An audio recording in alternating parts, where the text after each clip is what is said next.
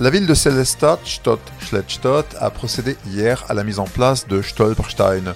Ces pavés de béton d'environ 10 cm de côté recouverts d'une plaque en laiton à la mémoire des citoyens victimes du nazisme. Pavé de la mémoire, Dankstein für Nazi-Opfer. Stolperstein est un mot allemand qui désigne l'entrave, la difficulté, la pierre d'achoppement. Et s'agissant au pluriel de Stolperstein, marque déposée, ce sont ces pavés de la mémoire créés par l'artiste allemand Gunther Demnig.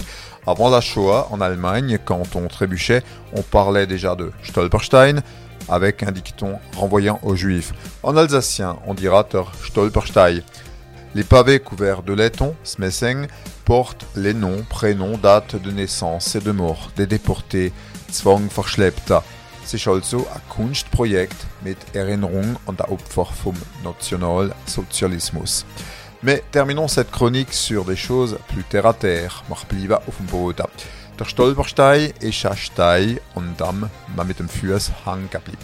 On bute sur le pavé.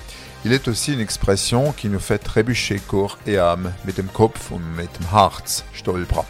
En alsacien, quand on trébuche, ma stolpra, et dans la galerie des portraits, on a le stolpri. On qualifie ainsi les personnes maladroites, à stolpri. En n'oubliant pas le dicton, akuat stolpri, kait net, celui qui trébuche souvent ne tombe pas.